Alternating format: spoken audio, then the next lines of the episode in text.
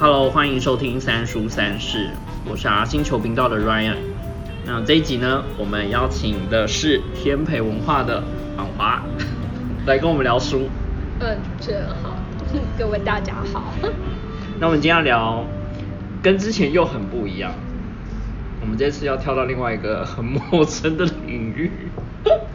对，这次要跟大家谈的是跟建筑有关的三本书。嗯，好，那第一本就是莱特。第一本要谈莱特。啊，第一本是高地。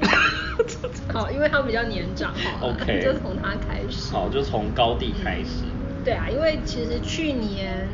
那个他负责的圣家堂，对，终于取得西班牙合法的建筑执照。对啊。对，可是那个建筑师本人已经离世很多年了，非常多年。那从他生前他就一直在盖圣家堂。对。然后也是现在每个人到西班牙去最希望可以看到的那个是，就是这一栋建筑。对，因为还蛮多西班牙呃去过西班牙旅游的朋友都回来都惊叹不已，就是你沿路上看到的，或者说一直讲到高地，或是你就会觉得说，你完全不像说只是在看建筑，因为这个几乎就可以说是。你可能觉得自己只有在梦里或者童话世界里才可能看到的建筑，可是实际上你到达当地，他就这样活生生的耸立，不是活生生啊，没有，它就非常那个壮丽的耸立在你的眼前。那圣家堂就是之前就是高地画完设计图算吧，然后可是因为它整个工程实在太浩大了，对啊，然后。而且就是后来其实没有有足够有力的人来支持他，他自己必须要一边那个就是筹一边赚钱才能一边盖。对，然后所以一直盖到他去世那个时候，其实圣家堂还是没有盖好。后来又呃，应该是有到目前为止，大概已经是第四位那个建筑师接的这个案子，然后。就继续要完成它。那看来，也许就是在听这个节目的人，应该有机会可以看到完工的圣家堂。对啊，就是这个绝对是值得你在也许疫情结束之后，嗯，我觉得人生就是必须要排的要去的对，一定要去的景点之一。好，国家地理频道就有讲说，这就是五十个人生必到之处之一。就是要去西班牙看高地的建筑。对，那所以我们今天讲第一本就是《This Is 高地》。那到底高地是谁呢？然后他又做了哪些，嗯，就是非于常人的事情？这本书其实就是，呃，应该可以算是呃一一本很好的入门书，就是对于了解这个人跟他的作品。哎，那当初就是出这个书系的时候，其实针对是想要嗯把他们的故事介绍给什么样的读者？其实这一套书就是从小孩到大人都可以读，那甚至其实国中生以上就可以自己阅读里头的文字。对，那就呃主要是让大家有对于不管是呃建筑师或者是艺术家，能够有一个。呃，比较完整的轮廓，因为它不太像是教科书或图鉴，然后它就是带着有故事性的感觉去介绍每一个建筑师。对，因为其实我们除了看那个作品之外，那要了解作品一个很重要的就是，哎，那作者他到底是怎么，嗯，他为什么可以做出这样子的作品，然后他的作品的特色到底是怎么培养出来的？那我觉得就是从这一套书里头这样子一路读下，而且其实这还有一个很大的那个优点，就是整本书只有八十页。然后八十页里头呢，有一半又是插图、插画或者是那个 呃图片作品，对，嗯，所以其实是很好读的一本一套书。嗯，那先聊聊高第这个人好了，他是算十九世纪。对，他算十九世纪，就是一八五二。嗯，然后他他其实从小就是一个还蛮叛逆的小孩，尤其是他去上上小学啊，然后比方说老师就讲到说，哎，那个鸟有翅膀，翅膀是为了飞。就他马上就吐槽老师啊，说那但是我家的那个鸡有翅膀，他们就飞不起来。嗯，对，所以其实就可以从这样子的那个呃小故事看到，他其实是一个还蛮叛逆的人。嗯，而且他是家里面年纪最小，然后小时候就是体弱多病。对，可是他很有自己的那个想法。嗯，然后我记得里面有写，他说因为他呃生病的时候可能在家会比较多时间要就是休养待着，所以他在观察家里很多很多不一样的地方，比如说细小的地方，跟他去学校去上课的时候，他就觉得学校让他觉得有点。好像无聊，他就不喜欢那种制式的东西，嗯嗯嗯，所以他就会跟他的朋友，然后说就组成三人小组，他们就喜欢在家里附近去探险啊，对对对，甚至就会跑去那种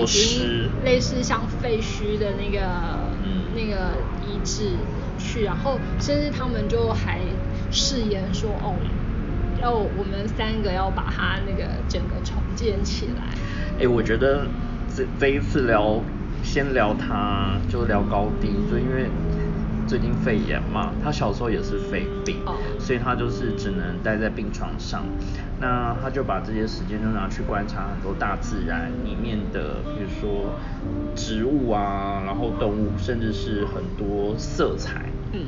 所以其实这些后来我们都可以看到，就都反映在他的作品里头。就跟普鲁斯特一样，也是因为都躺在床上，所以他就只能观察。其实之前哎，我们还没有聊过，可是那个谁，那个 沃荷，呃，也是，就是奇怪他们为什么都要。体弱多病，可是就就让他们真的有那个超乎常人的那种观察力啊，嗯，跟想象力，对，因为你。就是只能待在床上，你哪里都去不了。就是你的行为被限制住之后，你反而会对激发了很多那个。所以现在如果就是被迫隔离或者待在家不能出去的话，我觉得也是大家发挥想象力的那个时机。边听然后边看着这本书，你就可以先去省游一段。对啊，然后像后来他其实还是一样啊，就是有去接受那个大学教育。然后他也学了各式各样的，就是除了他的建筑本业之外呢，他也是学什么数学啊、化学啊什么什么的，就是这些其实，就是当他他们那个时候的学院是必修的学分，就是语言似乎有点通才教育，而且他都有过，就是是是有考过，他真的很厉害啊，真的什么都什么都行。可是你看他后来的一些成就，我觉得这些学习对他来说都还蛮有影响。譬如说语言跟数学、微积分、几何、力学，都完全呈现在建筑。对，而且他那时候就是像我们刚刚讲，那时候没有没有电脑嘛。对啊。那他的那种几何学就是要计算。像他讲说，哎，他要建那个有一个叫纺织村的那个，对对对。那他没有电脑帮他计算，可是他怎么办？他就透过他的模型。他那个模模型就是有留下来，然后从现在就是反而用电脑去推算的话，会觉得非常的不可思议，就是一个人他怎么可以可以精算到这种对，嗯，所以这个就是让人忍不住想要研究他大脑到底怎么运作。而且他们那个小时候的玩伴，就是他们三个人其实从小虽然有一点点小叛逆，可是长大之后各自都发挥了他们。的专场哎，就是他们在修那个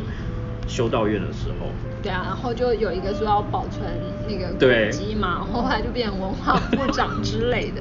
然后像高基就说他要修复他的城墙什么的，然后最后就变成了那个建筑师。然后，另外一个就变医师。对，都是非常精哎。就是专业的人才，所以其实他就一直也也算走在那个建筑的道路上。嗯嗯嗯嗯。然后虽然说他到大学的时候常常就是又是强教授啊。我觉得他真的很有种，就是其实很勇于表达自己的意见。而且就是看起来似乎也走的比他的老师还要前面，所以所以其实他拿出来的作品呢，就是常常也让教授就心里应该都有什么，就是觉得哇，这个孩子应该很快就会超越我，就是很有压力。嗯，那他后来就是也很顺利的，都一直有接到那个委托案，然后他的表现其实也都就是越来越受瞩目。那甚至其实呃，其实圣家堂可能一开始是别的建筑师起头。对，那但是那个第一个建筑师就也是属于脾气暴躁什么的，然后他接受这个委托案，结果就光因那个地下室的基柱就已经跟那个案主讲不和了。对啊，所以后来就只好找人来接啊。对，可是到底有哪个那个建筑师可以接受这样一个大案？嗯，然后那时候他也没有底，只是。他就说哦，他就梦到那个有一个金发碧眼 蓝眼睛，我对这个印象超深。他就说，就因为什么信仰的虔诚，让他梦到了就是命中注定的那个接班人。对，就后来他就发现他的助手也就是那个 高地，所以后来这个案子就落到高地身上。对啊。然后可是高地就是。当然，他就很兴奋，也是做，但是以他的那个工作方式呢，实际上也知道不太可能很迅速的完工。那他除了在做这之外，东西太难太复杂，而且他要必须结合一群工匠，一群匠人。嗯，那他同时也在做其他的案子，像包括后来就跟他变成一生的好朋友，他们的那个。嗯，奎尔宫对，跟奎尔公园这两个地方，就是目前也都留了下来。嗯，那奎尔宫其实算呃私人住宅，对，但是你看那个宫，就是你可以想象它有多么的华丽，可是它的那种富丽堂皇，又不是你在欧就是欧洲其他地方看到的那种富丽堂皇。它完全是有它自己的想象。然后，所以像他就讲说，哎，奎尔宫里头最惊人的房间，反而是他的吸烟室。然后连他的屋顶，它都是一个一个拱顶，就是连接而成的。对，这个就是我们现在用这样的描述，大概大家也很难想象，就可以那个上网去 Google 一下里头的那个照片或什么的，就可以看到他怎么去。结合各式各样的元素，那包括比方说，呃，有类似像那种中东色彩的纹样，也都融合在这里面。嗯，那这个案主其实就是一个非常非常有钱的人。对啊，你看那个嗯纹身之家里面的吸烟室，你如果光去 Google 的话，你一定可以找得到很多。detail，然后你在看这本书的时候，你会就是可以想象，完全可以想象得到到底有多奢华。对，然后就是如果是一般其他案主的话，可能早就早就被他搞破产了。就看到账单的时候，就丢下一句哈，只有用了这样，好吧，意思是说哦，还 有大部分没有用。那后来就是他就是又委托那个高地，就另外再建了那个嗯奎尔公园。那这个计划的那个就是比较类似像呃社区，嗯，也就是他比较早有一些社区住宅的概念。然后他他这个他就在那里设了很多规定，比方说你的屋顶不可以怎么。然后你的墙不可以怎么样，因为它要保持这整个社区的完整性。然后照理说就是大家应该会趋之若鹜，可是实际上那个时候好像只有卖出了两三户而已。然后所以有限制太多。对，限制太多。然后另外一点就是它其实是离那个市中心比较远。然后那个时候的人可能就也没有想到这个地方将来会变成一个。这么这么重要的传奇，或者那个，就如果那时候有远见的人去买一户，现在应该非常的嗯高兴了吧。然后刚有讲到奎尔宫啊，就是非常有印象，就是说他其实至少画了好二十多种版本，是光他的外墙。然后设计的过程等等，他就是不断找灵感，然后他不断去讨论，所以说其实你里面可以看到，嗯，你就外观就已经有很多细节之外，就不管是窗户或者是石柱，甚至是窗户上面的一些，比如说大理石，甚至那种铁铁质这种材质的东西混合在一起，其实如果说你做的比较。嗯，我觉得这个很挑战，这个手法很挑战。你要做出很奢华的感觉，就是你造型要很复杂，然后但是这彼此这种建材彼此之间又很难说能够搭得起来。对，可是它就很神奇的把它这样结合起来，搓在一起。对，而且它就是那个就是刚刚讲他的好朋友，就是也可以提供一组人，就是包括比方说石匠啊、铁匠啊，然后或者是各式各样。就负责各个细节，然后供他拆迁，所以他就可以这样子结合这些人，然后做出非常非常不一样，而且就几乎他的作品没有在重复的。因为你看他每一个特殊的设计，其实他必须要考虑的就是。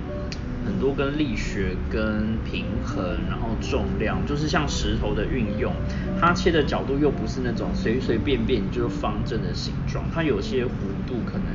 你现在的人都很难用同样的功法去完成。对，它有一个那个它的信条，就是它绝对不用直线，所以它的建筑每一个就是都是弧线，你不管怎么样去看它，不管哪个时期的作品。对，其实真的都是弧线。其实它这个就是呃，可以除了展现它在设计方面的天分之外，它也强调就是光影的变化，就是很多线条通过光的折射跟角度，然后落在不管是外观或是里面，甚至穿透之后，就是会营造出另外一种不同的氛围。我觉得这又有一点点很中东的神秘的色彩。然后像它这样的光线折射，比方说在它有另外另外那个一栋叫做那个巴特楼之家，嗯，它里头有两个那个小型的室内庭园，就是也可以就是像天井那样，然后它就借由那个光线的折折射，跟它在那个就是运用的建材，所以。让大家走到这里头来的时候，有一种好像置身海底的感觉。对呀，就是好像有泡泡，或者是说你那个空间的连，我觉得就是连空气的重量都在里面会有不同的感觉。然后再就是你会发现它用了很多装饰，然后包含家具。那另外就是嗯。你不会看到那种什么一目了然的东西，就比如说，它不会用一个非常简单的落地窗或一个非常平面的东西去让大家可以直视，而是让你可以从不同的角度去看到建筑不同的圆弧或者是曲线。对，而且他在设计的时候，他就预想到了，就是以后住在这里头的人啊的生活。对，然后就是他的设计是让大家可以自由的。比方说你要怎么样隔间，嗯，可是这个在现代建筑里头就就有点，我们现在就是一定要，对啊，梁柱就一定是固定的，然后你那个哪些地方一定要怎么样怎么样，可是可是他那个时候他就把这种自由变动的可能性考量进去了，因为他就是不想要墨守成规，他不想要 follow 学校的规定嘛，所以他他的建筑一定也是走这种。很自由，你很随性，所以又违反当时的西班牙的建筑法规，所以他常常就是被罚，然后被罚就只好停工，然后停工停三个月之后，他又再复工，对，就反反复复啊。对，所以像他的那个什么米拉之家，对对对，就是也是盖了很久，然后那个。甚至可以说，那个他可动工的时间比他被勒令停工的时间还要短上许多。可是他最后还是做出了这这一栋非常奇特的，就是你外形看起来它就是像波浪那样，而且它的屋顶，它屋顶真的是很像一个童话世界。我觉得它的建筑有一种有机感。嗯，对，这也是它就是其实一直在强调的。然后。但是这也让那个让建筑工人 或者是他的合作，非常 就是你先画这个，我要怎么弄？是，而且他有更多时候他可能不是先画设计图，他是然后先就先先请人把那个墙弄出来，他弄出来之后呢，他可能不是要安在这里，然后他又会把那个墙移到别的地方，嗯，对，那这个就是你就是配合他的人。真的是会嗯晕倒。好，可是其实他的建筑就是这样子慢慢一直就是一直不断的延伸而来，对啊。我觉得它就是会一直在可以不断的增加，然后你可以改变，然后甚至说经过时间，呃，经过一段时间之后，比如说有植物，甚至周围的景观跟着改变之后，好像也会跟着在变，它好像就活生生的，就跟人的生活是有很多相结合的地方。然后就是其实也跟他整个生命历程非常的有关。那我们就是刚才有讲到，哎，他在前面其实就是他在早年的时候其实都是很叛逆的，甚至他也不甩那个宗教的什么。可是到他后来年纪越来越累积的时候，他反而就转向了一个宗教式的、好像三十二十几岁、三十岁的时候，对，然后他就会变成把比较虔诚。那个就是建筑这件事情当做是自己的使命，所以后来他就到后来他也被封为圣徒之一。嗯，有点像是他在建筑的这个过程当中，一定是他对于呃他的信仰去做的一个仪式的感觉。对，所以包括他这样接下那个圣家堂，嗯嗯嗯然后这么巨大的工程，就是实际上我我猜他可能也不知道在他有生之年有没有办法完成。我猜他应该知道完成不了，但是可是他还是坚持，就是因为这个是荣耀上帝的一件事情，嗯所以他还是要把它做到他觉得应该到的那个程度。那所以到他其实到了中晚年，就是也是遇上就是西班牙本身的一些动荡不安啊，然后或者是像那个对，还有大火就烧掉了他很多的那个笔记什么的。我觉得还是要讲一下他家，就是他的家人。哦，对，他的我觉得他其实还蛮悲惨的。嗯，就是本来本来是还有母亲嘛，对啊妹妹啊，妹妹。然后可是就是舅舅。后来，嗯，后来就是他们都在他大概二十几岁的时候就陆续去世，过过世。对，然后后来只有剩下就是，嗯、比较年老的那个父亲，嗯。跟他，哎，他姐姐还是他妹妹的小孩。对的小孩，嗯女女女儿。对，然后就是只有他们在他身边。我觉得这些打击其实就有一点像是更督促他更接近去往信仰宗教这一块。对，而且他最后后来就变吃素哎。对啊。而且他就是又为了要那个要，这就是怎么讲，呃，展示他的虔诚，虔诚。所以他又会断食。然后可是他断食呢，就又造成他身体那个健康 他负担不了断食。嗯。所以到他后来晚年，就是甚至那个时候的人在街上看到他，就没不会联想到，哎，他是一个这么伟大。其实他是很有名，嗯。可是因为后来的那种就是有点穷途潦倒，或者是说他自己本身其实不太在意这种外在的表现，所以甚至会有人以为他是那个就是流流浪汉。啊，嗯。但是有一回他被送进医院，然后有其他的那个就是他的好朋友要去医院接他的时候，嗯，就还找不到人，因为认不出来，因为就是他不是用这个，就是不是用他的名字进去，然后所以其他医护人员也不知道啊，原来那这一位那个看起来像那个呃流浪汉的人，竟然就是他们要找的那个建筑师，嗯对啊，然后他是后来就是原因为他们原本是住在那个就是奎尔公园里头的一户嘛，嗯住了十多年之后，可是他后来为了要建圣家堂，所以他就干脆就搬到圣家堂的那个地下室去。因为他，比如说，呃，健康之外，可是他其实就是很身体力行，就是很像仪式一样，每天就是在重复做这件事情，就是他最擅长的做建筑这一对。，而且这就变成他整个生命的那个最主要的中心所在。他完全就奉献给建筑。对啊，对，所以才能够 这么厉害变成先对这个大概就是其实后世但也在难有那个建筑师能够超越他了吧？对啊，然后再就是他，我觉得晚年就是到他过世的时候，我觉得这就是一个非常悲惨的。即便他信仰这么的虔诚，可是他的人生际遇，你说建筑成就以外，好像真的没有到那么的圆满。对啊，就不知道应该是算什么天妒良才，天妒英才。我觉得他就是已经厉害到很接近到神的领域，所以这些所谓很世俗的这些东西，变成说不是他生活的重心。对，他就几乎都不关心这些。嗯，对啊。然后他死掉的时候，我觉得真的那段 那个故事听起来就很悲惨。可是你又回想说，可是他即便是肉体呃身体受了这么多的苦痛，但是他完成的建筑是会带给很多后世，甚至好几百年之后都会觉得很佩服。对，而且现在到西班牙到加泰罗尼亚，其实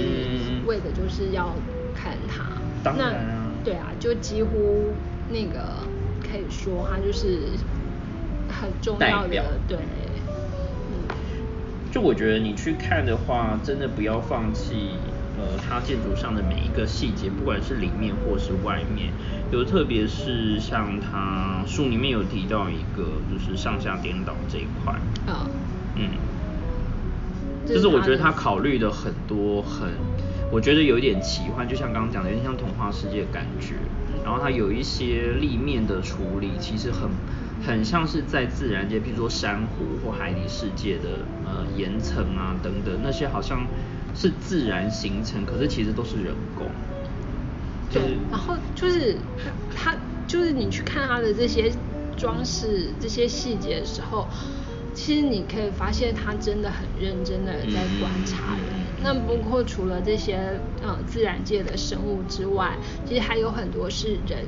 人像。那他在做这些人像的时候，就是其实他也会去一直去尝试，嗯，然后把那个人身上的肌理什么都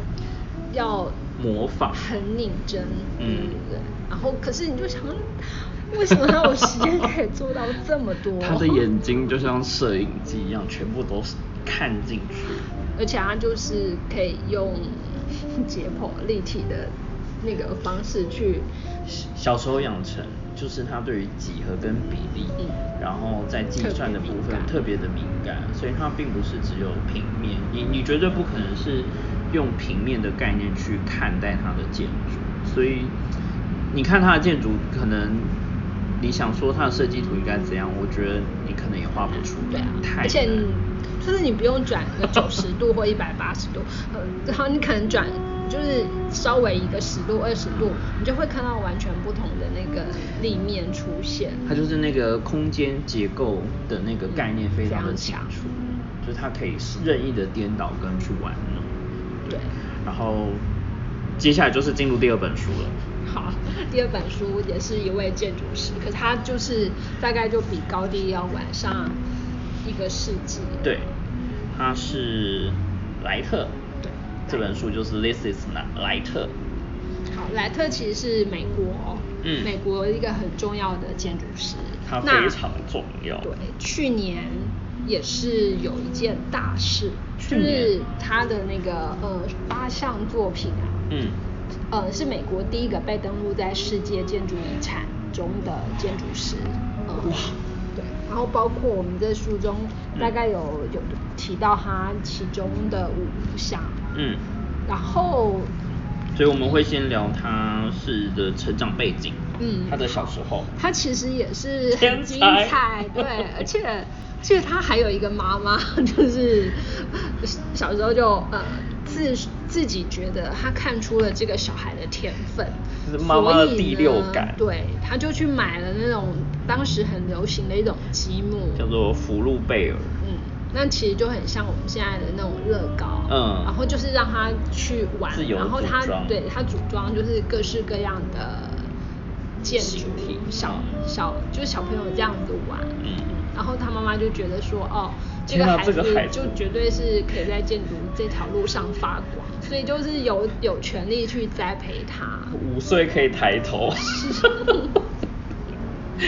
对，然后可是其实像他父亲就是呃也是一个牧师，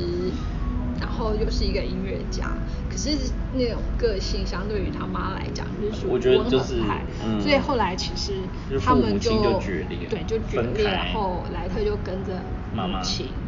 一定的，妈妈 觉得这孩子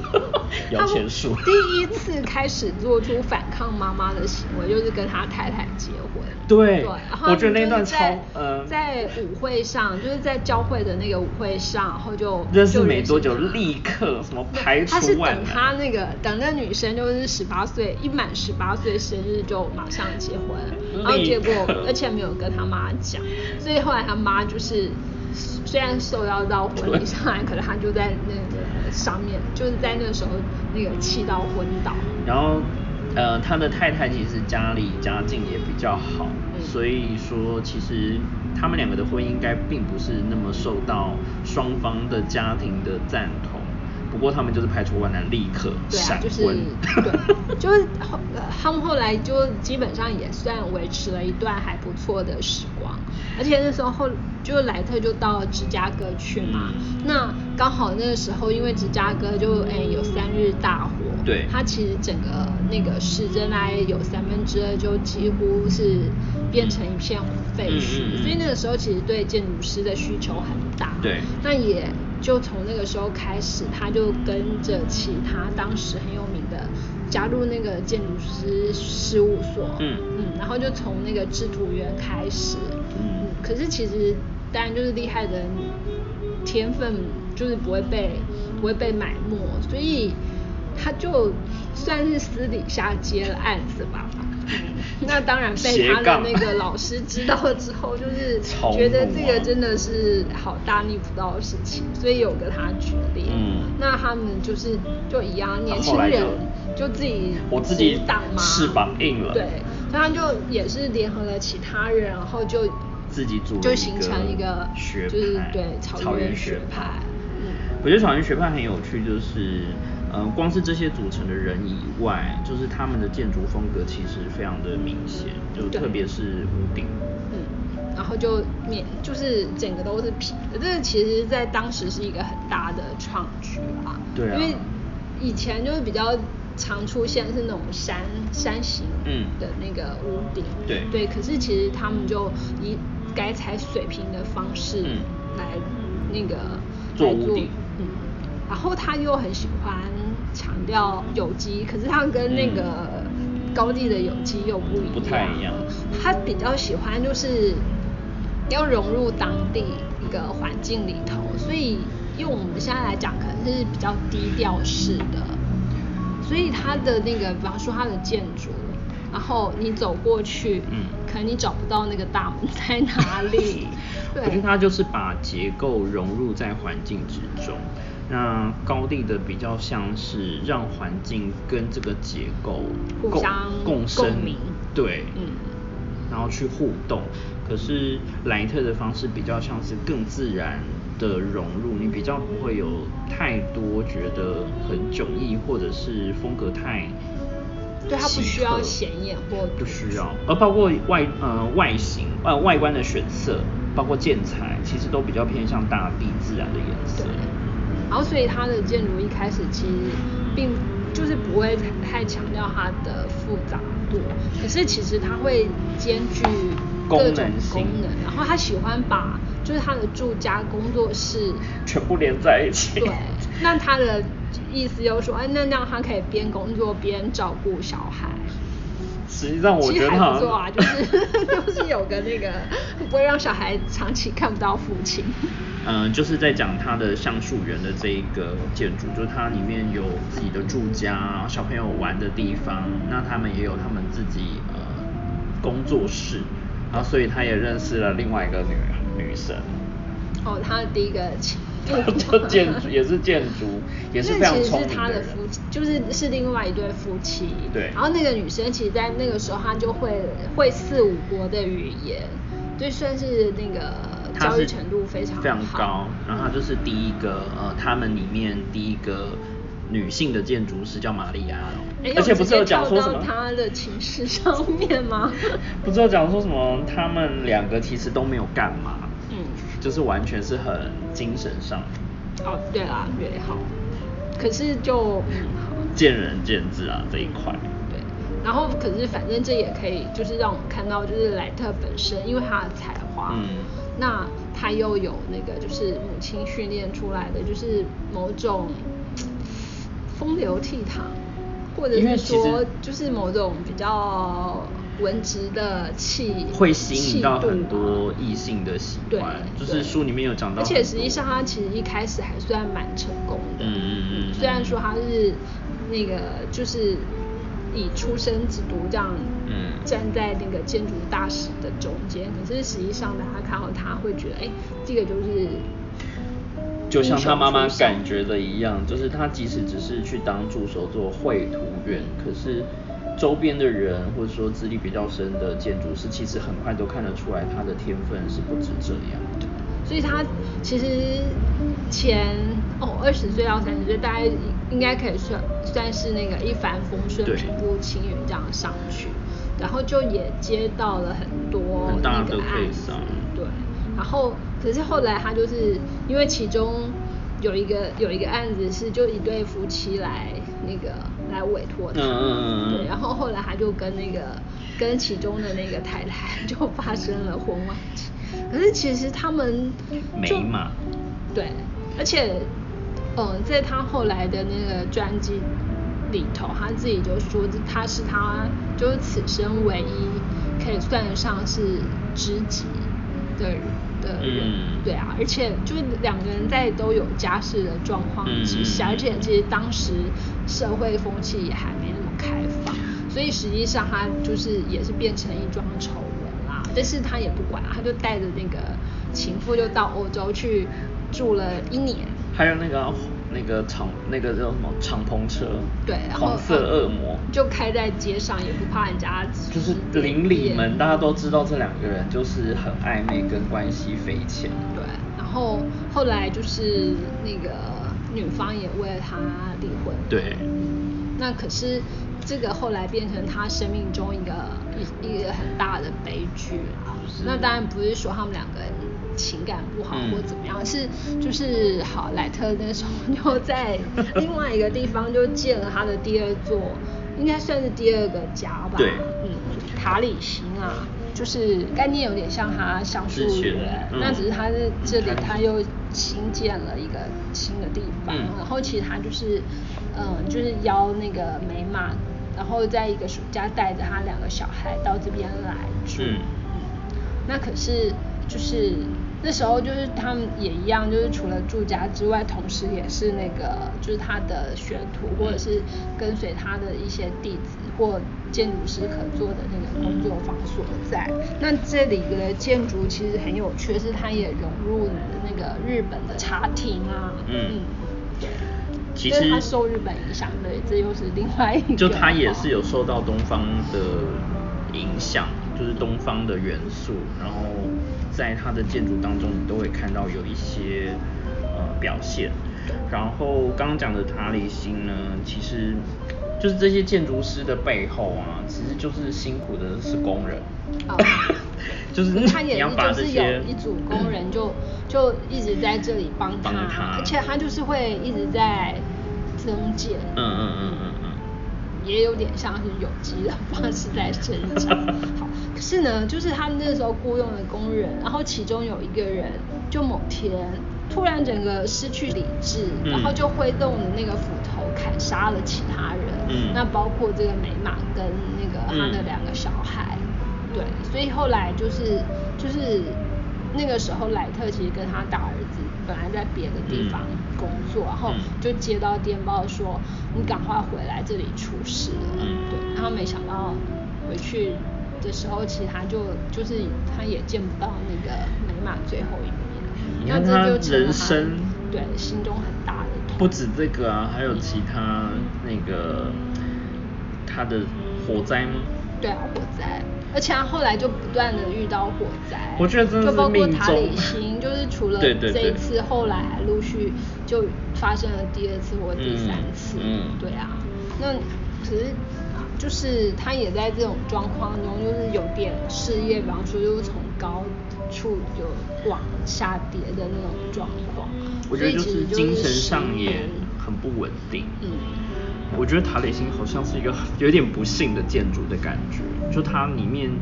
这个过程都遇到非常多的困，呃，也不是困难，它就是灾难。嗯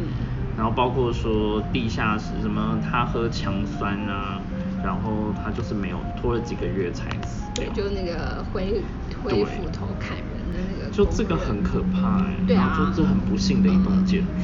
然后后来就另外在别的地方再建了一再盖了一个新的。里星，嗯然后可是他后来就这两个地方就会变成，比方说，哎，冬天在这里，然后到嗯夏天要避暑就移到西塔里星，嗯。那学生就基本上会跟着他们这样子来，就是嗯移动，对。所以其实还蛮壮观的，就是这样一群人，这样浩浩荡荡的从嗯这里移到那里去。那可是其实他在遭遇这些事件的时候，虽然说可能有意志消沉，但是他又都还重新都没有有找到对对对，所以他也包括就比方说，他也接受日本的那个委托，就是帝国大饭店的这件事。对，那像帝国大饭店，因为后来有遭到那个关东大对对地震嘛，对可是就是他自己很自豪说，哎，你看关东大地震，那个其他房屋倒成那样，可是我那个负责的地方就只有几处，就是稍微的剥落或怎样。就有被赞誉说你是什么天才，就是这个就是天才的证明的纪念碑。不过现在去那个日本东京那个帝国大饭店，看不到他做的东西，反而是要到那个江户建筑园啊对对对里头才可以看到，因为他们后来整个那个饭店整修，所以把他的作品其实就整个搬去另外一个地方保嗯存起来。那他其实就是一生中跟日本的那个缘分，其实也还蛮强的。嗯就可以他自己就感觉到喜欢日本的文化。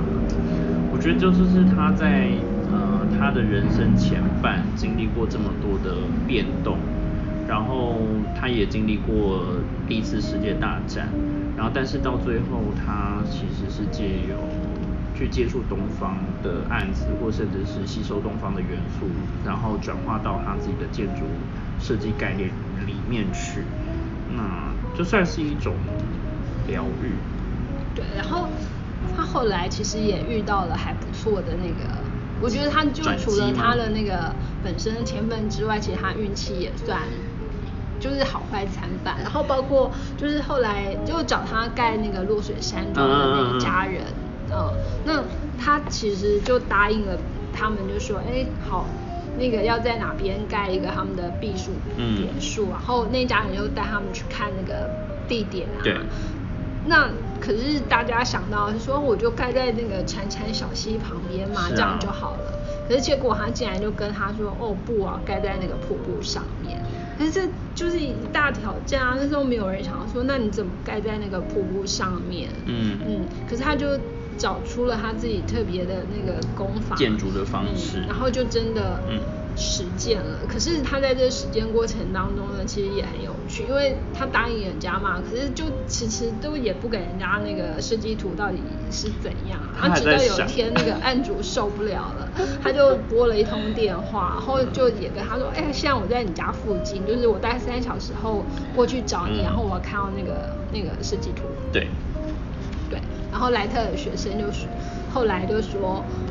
在那之前，他们其实根本也完全没有看到过任何一张有关的设计图，概念都还没有对，就他真的就在那三个小时之内就完成了那个落水山庄的设计，就是越危急就可以逼出他的对天然后案分。主去，然后也被他吓一大跳，可嗯是就后来还是同意了他去做这些。然后他除了就是那个嗯整个建筑主体之外呢，它也包下了里面的家具设计。嗯那，我觉得这又是是另外一个很跳跨领域的尝试。对啊，就整个他要整个整体掌握，然后那个整个风格非常的统一，可是他就有一个算是 某种强迫症吧，不知道。就是他做的家具呢，就是因为它符合整个建筑的概念样式，对，跟它的概念，所以其实人坐上去其实没有那么舒服啊。你看那个造型看起来就是哦，它有几何的图形在，可是它没有那么的符合人体工学，就是跟高低设计的椅子是不太一样的。对。然后它在落水山庄里头还有一个很很奇妙，就是它融合了日本的那种就是建筑的方式，庭园，然后水，对，然后包括那个隔间，所以如果你走进去，然后你会发现，哎，有时候这个门就是这个拉帘，嗯，一合起来，哎，这整个空间就改又有改了，嗯，可是后来就是这个。建筑要维修非常的困难，所以连业主到后来就是他儿子承接的时候，也没有钱来维修它，因为太麻烦了，因为它就盖在瀑布上。对啊，因为附近就是很自然的森林小溪瀑布，然后其实建筑在上面本身它受到时间或者是水等等的因素影响，整个结构说是或像它的结构会松脱、漏水等等，其实这个。是当初他没有考没有完全考虑进去的感觉，是，对，三个小时啊，就原谅。可是又做了很久，然后包括那个施工的都被他惹得很生气。当然。不过反正天才就是可以任性，对啊。所以现在其实到美国，如果你要参加建筑旅行，然后有一个主题，就是它可以自己独立成一个主题，就是莱特建筑之旅。嗯，对，那你就可以这样沿着那个对。一个轨迹，然后就可以可以看到它各个时期的建筑。有些目前真的还是私人住家，那有些是就已经变成就是比较类似像呃展场展馆那样。对，那所以有的就只能在外面看，然后可是有的就可以进去。落水山庄似乎是就是还是可以进去，对。那它就是还是有一些未完成的作品，就跟高地一样。有好，就是他最著名的那个古根汉对美术馆，嗯嗯嗯，然后也是他设计出来，可是他还来不及看到他完成，他就去世了。嗯，对。可是他晚年就其实有一个很强而有力的助手帮他处理这些事情。那也就是他的第三任对，我才要讲说对，嗯，他的情史真的是很丰富。呃，对，可是第三任有变成太太了，嗯，然后可是其实他就是本身是俄国人，然后原本是一个芭蕾舞者，然后就是在表演会上然后认识了莱特，之后两个人就又来了，然后就就他们的关系也很有趣，就是哎，其实这个这个。嗯，他的第三任太太其实个性还蛮强势的，所以他后来就也几乎是有点像莱特的经纪人这样的角色。他都喜欢有才华跟有有独立想法对，只有中间 就像妈妈一样，错出了一个精神上有点问题，还好那个他们很快就分开了。对啊。嗯，可是就莱特他一生其实就可以说就是那样子高高低低起伏不定，好坏参半，然后他的情史也是有好有坏。可是这些也都影响了他后来这些作品。所以当我们在看莱特，就是其实他的建筑很有他自己的风格。我觉得他有很明显的年代上的呃风格改变，就是他的前期、中期，我觉得跟他受到的一些人生际遇跟吸收到的元素是很有关联性。对，那在他之后，其实就是就是记起了大概算是那个德国那边包豪斯那样子的风格兴起，所以他有一段时间在美国，其实呃就有点又像是。被后浪取代了，嗯，对。可是到最近，就是其实整个对于他的关注又重新开始起，对啊。好，然后第三本我们要进到第三本了。然后聊完了两个建筑的书之后呢，我们其实要聊一个非常有趣，这本叫做《超异迷宫：世界经典迷宫探奇》。嗯，这个迷宫呢，就是它通常不是单独存在。它是存在在建筑物的里头，或者是周围。对，嗯，它里面收集了世界上非常多有趣的迷宫造型，它有，譬如说各国里面曾经，譬如说教堂的旁边、教堂底下，嗯，然后庭园当中，或是说，这样有一些，比方说就是在那种村镇的，嗯，的周围，嗯，那有些是原始，或者是说它的形成，其实就目前来看很难找得出来到底。是谁去建了它？嗯，那这就会跟当地的一些传说或者是文化有关。所以还是会先回来聊说迷宫这件事情，就迷宫这个的意义。对，就是我们现在会把迷宫当成一个游戏场所，就包括游戏啊、桌游啊，它都还是有迷宫的概念在。对，可是实际上迷宫一开始产生，其实是从那个希腊神话里头出现的。然后它其实它有一种，我觉得很严肃的那个意义耶。是很严肃，我觉得它好神话，然后但是就是很洒狗血的剧情。因为它也是一种惩罚，就是对，它你要讲嘛，就是对对对，特修斯的故事。那其实一开始是海神对。波塞顿，他就送那个那个米诺斯嗯。这个。国王一头公牛，对，那其实那个公牛是要用来祭祀的，嗯，可是那个那个国王他那个公牛实在太漂亮了，所以他就移花接木，对他舍不得把他公牛拿来祭祀，对，所以他就就用了别的牛替代，嗯，那可是当然就让那个海神很生气，波塞冬超不爽的，然后所以后来呢，他他就施了魔法，他让那个国王的皇后爱上这头公牛。然后之后就生下了就生下一个怪物，就是后来我们说很知名的那个呃米诺陶，嗯，对，还有牛牛头人身啊，嗯，那国王当然就很 国王怎么可能忍得下这个？他就建了一座迷宫，然后就把那个牛头怪就是放在放在那个迷宫的最中间，嗯，然后想要困住他，嗯。后来是说，他们就必须要听从波塞顿的要求，就是每年必须要呃献祭多少男女，七男七女。对，然后那包括后来那个公主，就是还有特修斯也是被献祭的人之一。嗯嗯。那他们唯有就是去那个迷宫里头解开这个谜，才有办法，才能够解除这样子的那个诅咒。可是因为那个迷宫，就是所有挑战的人都没有成功。嗯。对，那到特修斯的时候，因为那个公主呢，就给了他那个线头，就是一捆线，就让他可以进得去，对，可以进得去，也可以出得来。但是他非常的都是背叛。对啊，就是公主帮助了他嘛，那他回航的时候就理应他应该要带着公主一起走，但没有。可是结果他对，就是所以其实他就是一个负心 对啊，就是他离开脱离之后呢，那个公主阿丽亚德尼，就是痴痴的，就是望着海，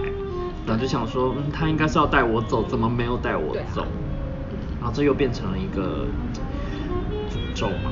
然后反正就是这样的一个故事流传下来，所以其实，在世界上就是有几个地方，那个迷宫就是以这个概念就做了那个迷宫，嗯，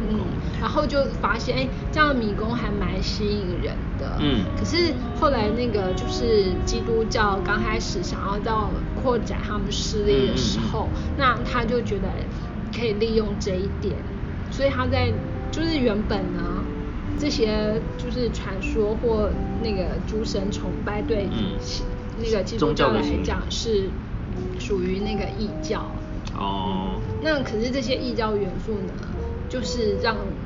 基督教的人觉得可以利用他们来吸收信徒。嗯。所以后来就在基督教的教堂里头，其实也出现了这个有米诺陶的那种迷宫。觉得迷宫其实它本身就有很多符号跟含义在里面，就除了说刚刚提到的神话故事的那一段之外，然后像它的迷宫的中央，比如说你进得去出不来的这种概念，那甚至是说他想要阻隔某一些东西，那它就有可能是放在可能建筑之前，它可能作为是一种保护的作用在。然后刚刚又讲到跟呃宗教有关，它也有一种神秘学，就是阵啊，然后它的排列啊，对称天文等等。哦，对，然后。甚至就是它也结合了，就是那个朝圣之旅的终点。对对对对对。那朝圣之旅到了这个教堂之后呢，就是实际上它会要求你那个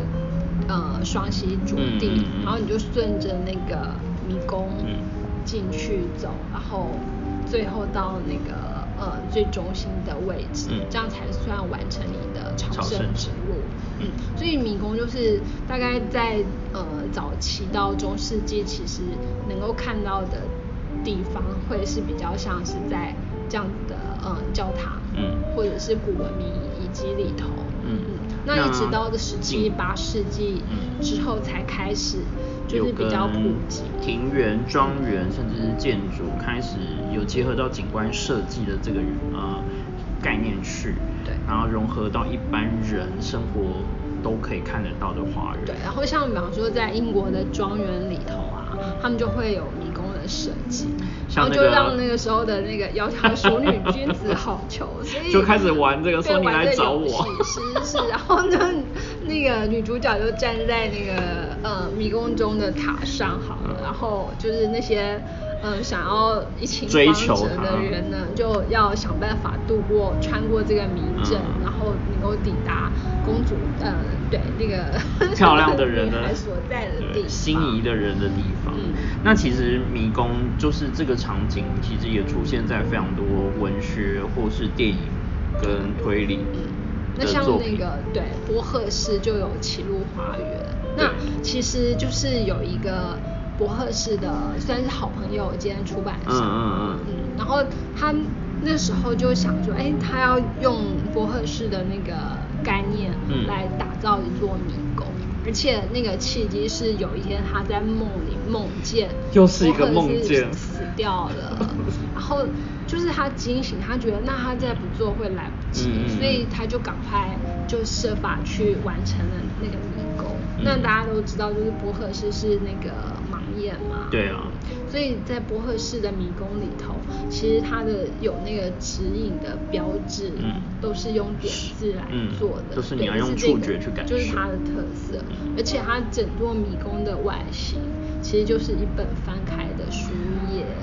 对啊，我觉得看了好像好有趣哦，对，好想去走。然后这个世界上就是其实不止一座波的市迷宫，后来有建了第二座。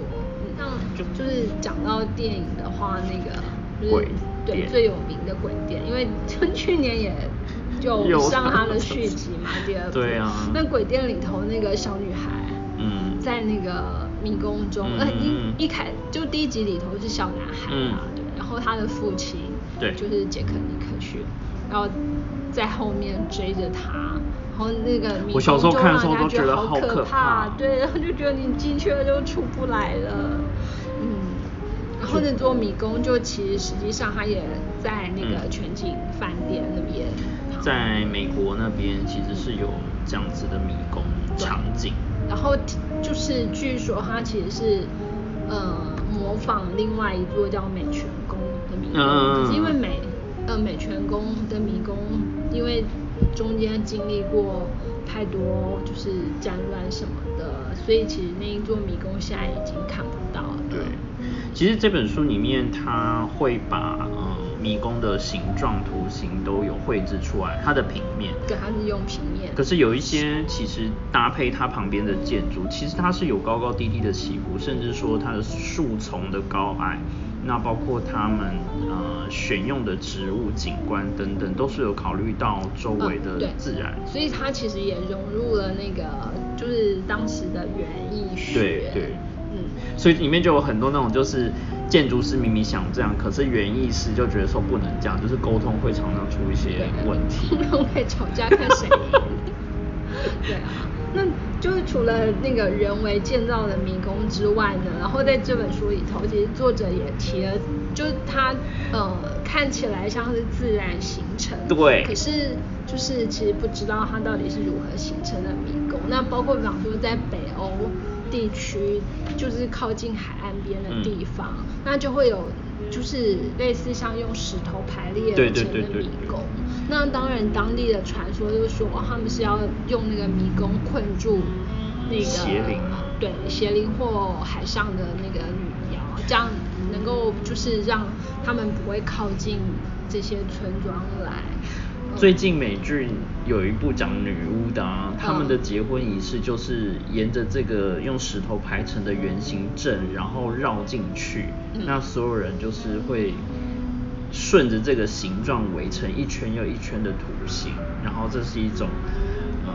他们远古就传下来的那种神秘仪式。这又跟迷宫 有关，很有关，因为光他们人要排列进去，它就有一个固定的走法，你才能够这样绕成那个形状。然后像在那个呃纳斯卡线，对对对，智利南美那边，然后就是我们从从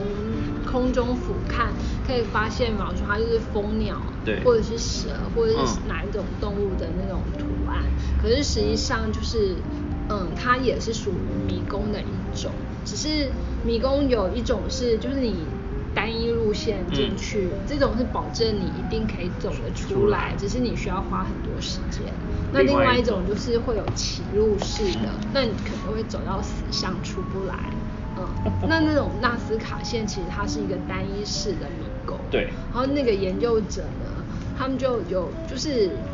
很想要知道这到底是怎么一回事，所以他们就其实就走入了其中一个迷宫。可是他们就走了，好像就是也花了半年的时间，还是一百多天的时间，他们真的才从头走到尾。可是只走完了其中的一个图形。那在那个地方，其实那样的图形还有很多个，所以其实就是现在也是一个研究的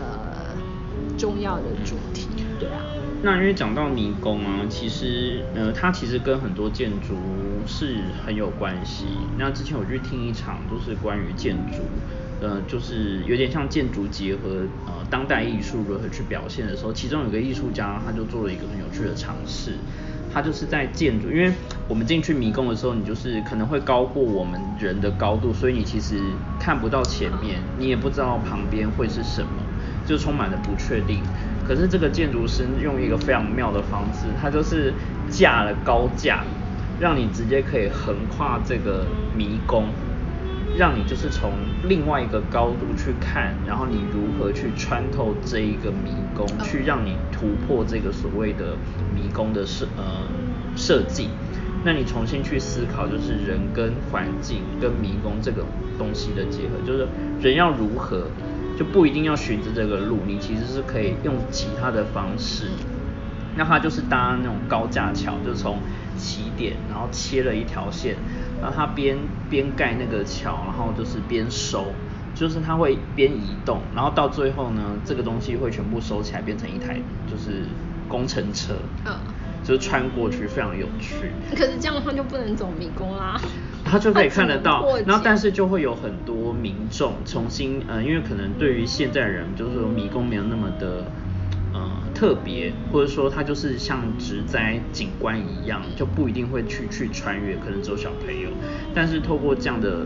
突破跟介入之后，他开始跟当地的人有一些互动，他大家小朋友开始重新去认识这个迷宫，那甚至大人开始说，哎，原来迷宫有另外一种新的玩法。有哎，这本书那个作者他提了一个立体迷宫，嗯，其实就很好玩，不过他就是杜拜，而且他其实其中一个是停车场，嗯，就是他在饭店旁边停车场，啊，他是把整栋建筑的外观做成。迷宫，嗯，对，所以实际上你大概没有办法上去走，可是你可以利用它的那个面，变成你可以用思想来走那个迷宫。可是。它就很很奇特，就是它把本来在那个地面上的迷宫整个拉拉成是立面，对，就变成三相度的迷宫。另外一个就是要讲到比较奢华一点的迷宫。那个 施华洛世奇，其实它的概念有点像我们现在讲的，比方说什么某某 某某工厂体验区，对，那施华洛世奇就是它是制作水晶的地方，所以他就把他们的那个园区，然后用那个有一个他们传说那个法蒂玛之手，嗯，那法蒂玛之手其实就是是可以带来幸运，有这种神奇魔力的手，嗯，那他就以这个为他们的标志，对，然后就是也是建造了一座迷宫，嗯。只是它就是可以让，比方说大人带着小孩，然后尤其是小孩到那边就会玩疯了，就是觉得这是一个很有趣的地方。嗯，那就是对于他们就是嗯展示他们的品牌力量，一个还蛮蛮有帮助的。他们很喜欢玩一些这种所谓跨领域的表现手法。然后他们自己的制那个产品本来就是也有各式各样。搞不好有一天他们就用水晶做出一座迷宫，就是你明明看得到那个，就是，但是你穿不过去，你碰不到它。是，哎，这样子好像蛮有趣。很虚幻。对，然后就发现你一直在那个反射当中，到底哪里出不来？嗯，不会啦。对啊，所以其实迷宫就很有趣啊，不管是那个，就是你要实地去那个地方看。或者是你就把这本书上面的图当做那个迷宫游戏图，用拿一支笔来走迷宫也可以。对，那当然就更有趣的就是这些迷宫他们到底是怎么来的，这个背后的故事。它的来由啊，谁盖的？非常的心向往之。因为它很有些真的很少资料可以查得到究竟是谁盖，所以也因为这样子让更让人家很想去一探究竟。对。哦，他有提到那个圆明园里头的那个黄花阵，对，然后郎世宁设计的，嗯嗯，可是现在也不在啦，现在都看不到啊，现在完全就只能就是凭空想象。对啊。好，今天就是这三本书，就是跟之前的小说或是说漫画等等很不一样，我们就是跳到了建筑。对，建筑现在还有景观呢。就是不得不说，你们出版社的书系真的很广。好，希望对可以带来更广泛的东西，因为这世界上实在有太多有趣的东西。对啊，我觉得呃可以先从呃建筑师的故事先去了解，然后看一些他曾经做过的建筑设计过的一些呃作品，然后去了解到一些观看的方式之后，那你可以接着去从。《超异迷宫》这本书去去体验一下。对，而且其实就是虽然，我们讲的是那个西班牙跟美国的建筑师跟他们的建筑作品，可是实际上这些风格特色，其实在台湾建筑也或多或少产生了一些影响。嗯，我觉得下次大家在走路的时候，虽然可能专心走路比较好，可是如果有可能你还是可以看看周围，就是也许你可以发现，哎，那些建筑。其实都有玄机，似曾相似。对，那可能他的那个诞生，或者是他的说他的风格是有受到这几个建筑师的影响。好，期待台湾搞不好也是希望啦，以后如果台湾有机会能够有一个建筑师能够设计出迷宫，对啊，就可以去玩，就可以去玩了。目前台湾迷宫都只是。小小朋友玩的，就是只有到膝盖的高度。对，哦，对，就是里头那个作者提醒了一个很重要的，就是因为呢，现在的那个 GPS 太发达，所以很容易走得出来。不能用手机的那个 Google Map 来走，不行，当然是那个超级大作弊。对，好，那今天节目就到这边，那希望大家会喜欢。好，谢谢大家。好。就这样喽，拜拜。